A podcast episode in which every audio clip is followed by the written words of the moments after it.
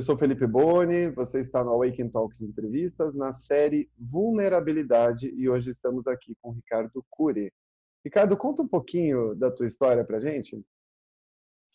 Olá, Felipe. Obrigado pelo convite, em primeiro lugar. Bom, eu sou formado em Relações, Relações Internacionais aqui em São Paulo e desde jovem eu sempre tive uma sensibilidade bem forte, bem aguçada, só que nunca fui estimulado a acessar essa sensibilidade porque minha família, uma família tradicional, de formação católica, não tinha nenhum, nenhum espírita na minha família, ninguém ligado à espiritualidade. E isso acabou ficando meio que de, meio debaixo do tapete, né? Acabei deixando de lado isso. E só que na, na antes de entrar na faculdade, eu comecei a ter um feeling que eu tinha que fazer relações internacionais para colaborar de alguma maneira com o bem-estar da nossa nação, da humanidade. Eu já começava a acessar algo desse tipo. A minha intuição começou já a aflorar logo cedo. E aí, durante uh, a faculdade, eu comecei a trabalhar com algo completamente diferente do que eu faço hoje. Trabalhei com uma marca de bebida alcoólica ao mesmo tempo que minha mediunidade aflorava. Então era bem contraditório o que eu fazia, porque uh, eu estava buscando muito sucesso material, estava sendo bem sucedido e ao mesmo tempo tinha uma busca espiritual muito grande. E, e aí, no meio dessa jornada toda, foram cinco anos dedicados a esse trabalho com essa marca chamada Busca Vida. Coincidentemente, eu estava buscando a minha vida eu tive um despertar espiritual muito grande. E esse despertar ele aconteceu através de um momento de muita vulnerabilidade. E daqui a pouquinho a gente pode falar mais sobre isso. Mas aí eu depois de um tempo eu resolvi uh, sair desse trabalho depois de um acidente de carro que foi um grande divisor de águas na minha vida e eu decidi me dedicar a trabalhar com autoconhecimento, meditação, com despertar de uma consciência amorosa, muito focado no Brasil, porque eu resgatei essa paixão que eu já sentia lá quando criança. Eu lembro que quando eu era criança tinha aula de história que eu ficava assim fascinado com o que o professor falava porque parecia que era a minha história assim quando ele contava sobre o Brasil como se estivesse lembrando até de uma, alguma vida passada era muito familiar aquilo foi por isso que eu decidi fazer relações internacionais, inclusive. Então, eu criei a ABRA, Academia Brasileira de Autoconhecimento, por causa dessa paixão que eu tenho pelo Brasil, um amor muito grande. Então, todo o meu trabalho ele é dedicado ao despertar de uma nova consciência, focado nas questões do inconsciente coletivo do Brasil, porque a gente vive num padrão de muita escassez, né? Apesar de ser o país, o lugar na Terra mais rico por natureza, a gente vive num estado, infelizmente, muito baixo. Então, a minha intenção, a minha função, todo o trabalho que eu desenvolvo é colaborar com a elevação do nível de consciência das pessoas para que haja mais amor, mais paz, obviamente, ordem e progresso. Não tem como ter ordem nem progresso sem amor, que é um dos movimentos que eu conduzo também aí, o movimento Amor, Ordem e Progresso. Que legal, Ricardo. Escuta, é, o que é vulnerabilidade para você e é, você acredita que se colocar vulnerável é um poder e por quê? Olha, sim, é um poder e eu falo de boca cheia porque foi o que eu vivenciei, como eu falei, foi graças a um episódio de vulnerabilidade que me fez ser quem eu sou. Eu acho que ser vulnerável nos torna humanos, e eu acho que talvez a palavra até deixaria de existir se a gente aceitasse to todas as nossas emoções, todas as nossas dificuldades, porque eh, são as questões internas desafiadoras, aquilo que nos causa certa, certas dores, né? Ou até mesmo sofrimento, que nos faz crescer. Então, para mim, vulnerabilidade é poder entrar em contato com aquela parte que talvez graças a tantos condicionamentos religiosos, tantos condicionamentos, programações mentais limitantes, nos fazem dizer isso é certo, isso é errado, isso é feio, isso é bonito. Isso é pecado, isso é sagrado. Sabe, essa, essa natureza, essa, quer dizer, não é a nossa natureza, essa norma, né, que vai contra a natureza de julgar, de condenar tudo, de criticar. A gente criou certas regras e a gente vive através daquilo que as pessoas, as pessoas chamam de normal, né? Então, esse normal não permite ninguém ser vulnerável. É muito difícil você ser vulnerável numa sociedade que exige tanto a perfeição, você tem que ser o melhor, você tem que competir. Então, eu tinha isso muito forte, que eu tinha que ser um bom filho, que eu tinha que ser uh, dar netos para minha mãe, que eu tinha que casar, que eu tinha que ter filhos, que eu tinha que construir uma constituir uma família perfeita, que tinha que encaixar naquele modelo ideal, mas eu não sentia que eu tinha que viver assim. Desde criança eu lembro que, que eu era super feminino e tinha uma, uh, uma sensação desde a minha adolescência que eu não tinha conexão com, com mulheres para me relacionar afetivamente. Por que que era isso? Não sabia, não entendia, não tinha com quem conversar. Mas eu, sabia, eu tinha a sensação que eu estava errado, que eu era... Uh, um, que eu era um erro da natureza, que eu estava pecando. Eu lembro que eu fui até numa igreja conversar com um padre. Olha que absurdo. Nunca vou me esquecer. Eu tinha uns 19 anos, eu acho. Nossa, eu chorava. Eu falei, o que está acontecendo comigo? Ele ia lá, me abençoava, como se tivesse o demônio no corpo, sabe? E, e isso foi muito esquisito. Foi ter alguma coisa errada. E aí, quando eu encarei esse monstro, que não era nada demais, que eu falei, poxa, eu quero viver essa minha verdade. E se eu vou ter que ai, me rebaixar, falar para as pessoas que eu sou homossexual como se fosse a coisa mais feia do mundo, porque naquele momento a minha mente encarava como feio. E aí quando eu me permiti que essa suposta feiura, que não tinha nada de feio, era super belo, eu achava que era feio, quando eu deixei essa vulnerabilidade vir à tona, eu cresci em consciência, eu cresci em amor, eu cresci em paz interior, eu comecei a acessar uma conexão, abriu minha conexão espiritual de uma outra maneira, tudo começou a mudar na minha vida. Então, ser vulnerável para mim é, é, crescer, é você se permitir ser você mesmo e você tudo, você é positivo, você é negativo. E, e não e não excluir nenhuma das partes de quem nós somos, porque o universo é dual, a vida é dual. é uma integração, ser vulnerável é um processo de integração de quem nós somos. Isso é uma descoberta muito única, pessoal, é intransferível. Não dá para falar como você tem que fazer, você tem que descobrir. Eu posso compartilhar minha experiência, posso incentivar as pessoas a percorrer esse caminho, mas como é, é muito único. E, Ricardo, conta pra gente aqui, né? Como, como você, bom, como você descobriu isso na sua vida? Você acabou de contar um pouquinho, né?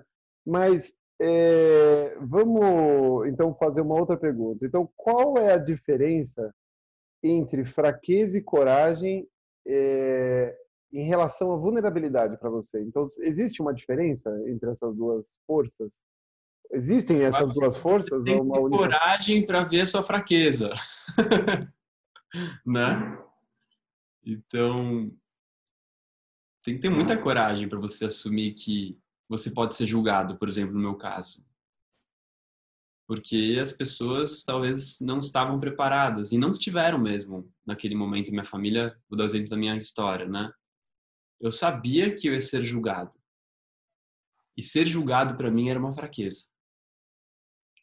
Né? Falar, você é errado, você não, você não pode ser assim, você não deve, você tem que ser diferente. Para mim é uma fraqueza que alguém me controlasse. Eu queria ser livre, eu queria ser eu mesmo. Mas eu não queria enfrentar uma situação que alguém quisesse me controlar e falasse que eu estava errado. Eu não queria confronto. Para mim é uma fraqueza confrontar o outro, entrar em conflito com o outro. E eu evitei esse conflito, esse confronto com a minha família por muito tempo. Então, eu tive que, tive que ter coragem para confrontar. Falar, não, não, é isso que eu sou.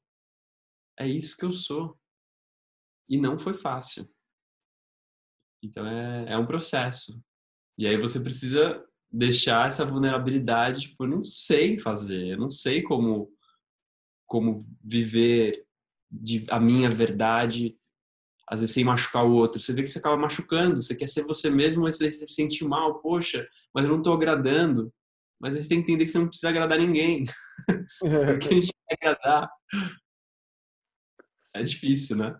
É um desafio. A libertação de quem nós somos passa por tanta purificação né, das ideias, dos condicionamentos familiares, culturais, religiosos, sociais. São muitos. E, claro, sempre honrando e respeitando aqueles que nos deram a vida. Eu sempre tive isso muito forte, não é? Apertar a teclinha do botão dane-se, é isso que eu sou e você tem que me engolir. Não é, não é isso, não é arrogância, né? É com amor. E, e falar, olha, eu não posso ser diferente, não, não posso forçar ser azul se eu sou laranja. a laranja não pode ser laranja não ser laranja, não é? Exatamente. Não dá. Então, é, é isso que falta no mundo, sabe, Felipe? As pessoas aceitarem o outro como ele é. Aceitar o outro como ele é. é isso é uma chave, isso é respeito, isso é amor. Mas eu não entendo por que, que o outro é desse jeito. Dane-se! Você não é o outro. Por que você quer se meter na vida do outro? É muito curioso, né? Sensacional essa tua frase. Desculpa, eu até tenho que comentar. O que, qual delas? Se você não é o outro. Ótimo. Você não é o outro. Eu ando muito assim, sabe? Porque eu percebo cada coisa hoje em dia, porque a gente vai expandindo a consciência, a gente começa a ver coisas que a gente não via antes, na nossa vida, primeiramente, mas você vê dos outros também, né, Felipe? Você não tem como não ficar mais observador, né? E aí você vê coisas e fala, cara, como é que o outro pode ser desse jeito? E aí você começa a julgar, você começa a ter ideias, pensar sobre o outro. Que desperdício de energia. Você já é um mistério, você já não sabe muito bem quem você é. Você quer tentar analisar o outro? E tentar entender o outro? O Bhagavan, que é um mestre meu lá da Índia, ele fala assim, olha, tentar entender o outro é o que fracassa os relacionamentos. Você quer que fracassar a sua vida, os seus relacionamentos? Fica tentando entender o outro. Você vai ver para onde vai. Você vai para o buraco. Não tente entender o outro. Experiencie o outro. Se conecte com o outro.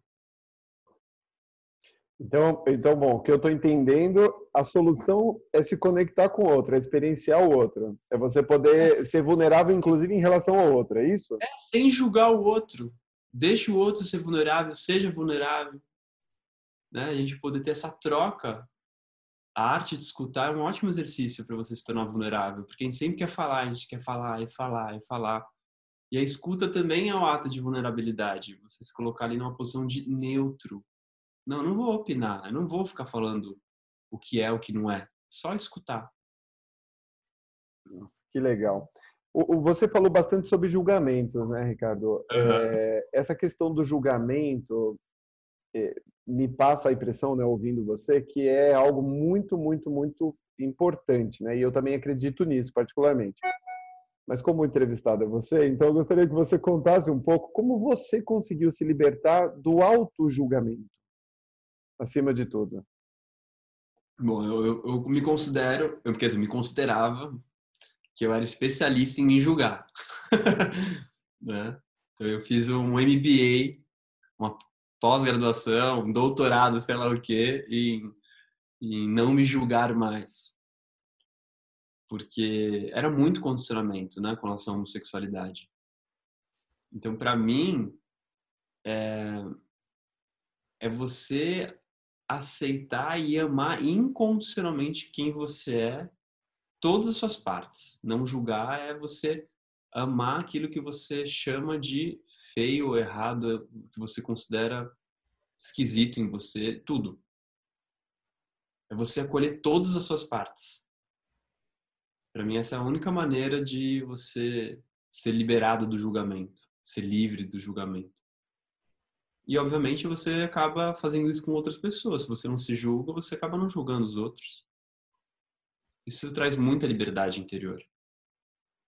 E, claro, os relacionamentos ficam maravilhosos.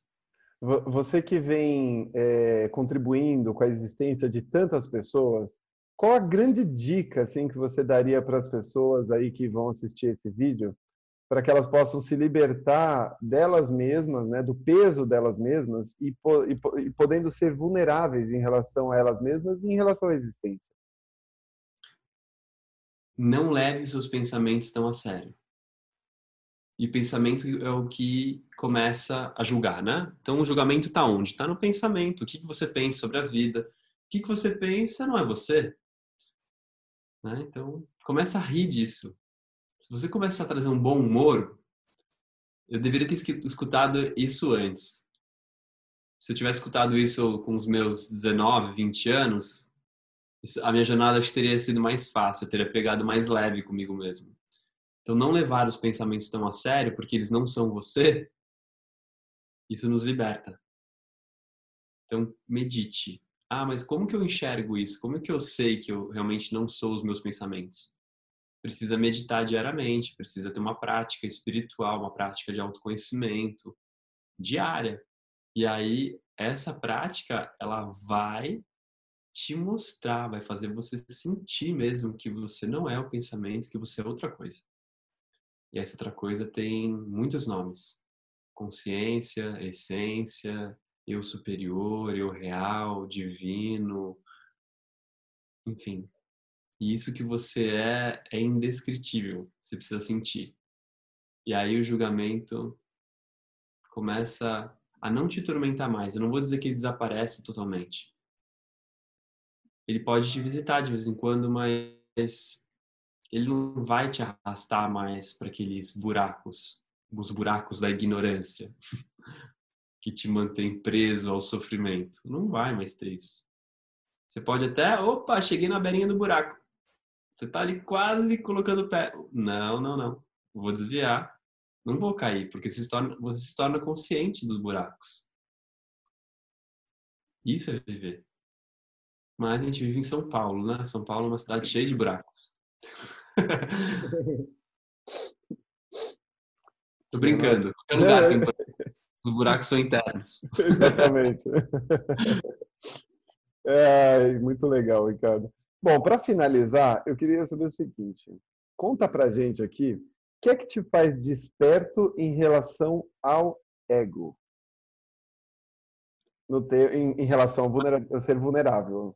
Quando a minha mente prega a, aquela peça de que, ah, entendi. sabe? Ah, conclui. Não tem que concluir nada. Porque quando você acha que sabe, você fecha as portas para vulnerabilidade. E ser vulnerável é você estar nesse lugar sempre de não saber. Você pode sempre aprender alguma coisa, claro, nossa, adquirir um pouquinho mais de sabedoria, mas é só um pouquinho. Porque a gente não sabe muito, ou quase nada. Então, para me manter num lugar de vulnerabilidade é lembrar que eu sou um eterno aprendiz e que estou todos os dias aberto a aprender alguma coisa nova. E a vida fica muito mais leve e divertida assim. Porque esse essa posição eu sei, eu posso, né? Essa arrogância da mente, a mente é orgulhosa pra caramba, né? Ela fecha as possibilidades do aprendizado a gente fica rígido, a gente fica duro, a gente acaba nos fechando para novas oportunidades, para que coisas maravilhosas, novas bênçãos cheguem até a nossa vida. Legal. Que maravilha. É, quer dar uma última mensagem, alguma, alguma, não sei, alguma última consideração sobre o tema aqui para quem está assistindo, deixar um recado? Olha, por mais medo que você sinta de, de viver aquilo que você precisa viver, que é algo que você sente no seu coração, seja se expressar, ser você, se você precisa se aceitar do jeito que você é, não só com relação à sexualidade ou sexualidade, mas em relação à sua profissão, relação que você veio fazer na sua vida, que tipo de trabalho que você quer começar, um novo negócio, uma transição, não importa o que for, esse medo que você sente, vai com medo mesmo. Né? Atravessa, faz um esforço, fecha os olhos e vai. Dói para atravessar, mas é só é meio apertadinho, assim, mas depois que passa, nossa, tem um novo mundo ali esperando. E eu acho que esse momento da quarentena, né? Essa porta apertada, todo mundo tá passando, muita gente tá passando. Uma porta dolorosa, chamada medo, chamado resistência, chamado desconfiança, tem vários nomes. Tem várias portas aí que estão meio que emperradas. Mas faz um esforcinho. E uma vez escutei, esqueci quem foi quem falou, é, que é bom pedir ajuda para o universo, para a inteligência divina, para Deus, o nome que você quiser porque é como se fosse um lubrificante. Aí desliza, abre a porta. então peça ajuda. É um ótimo lubrificante para ver essa porta emperrada. Sensacional. Gostei muito dessa, cara. Que dica, hein? Ai, não vai, tá duro. Pô, pede ajuda. Né? Muito bom. Ricardo, sensacional. Adorei é, conversar com você sobre a vulnerabilidade, conhecer um pouquinho mais desse teu universo tão vasto e tão bonito. É, quero te agradecer aqui em nome do Awaken Talks Entrevista e deixar as portas abertas para outras entrevistas, para quando você puder voltar, tiver outros. Com lubrificante. Com lubrificante. Sensacional. Muito grato, viu, amigo? Maravilha. Obrigado, Felipe, pela, pelo convite, pela entrevista. Nos vemos em breve. Sem dúvida. Até breve.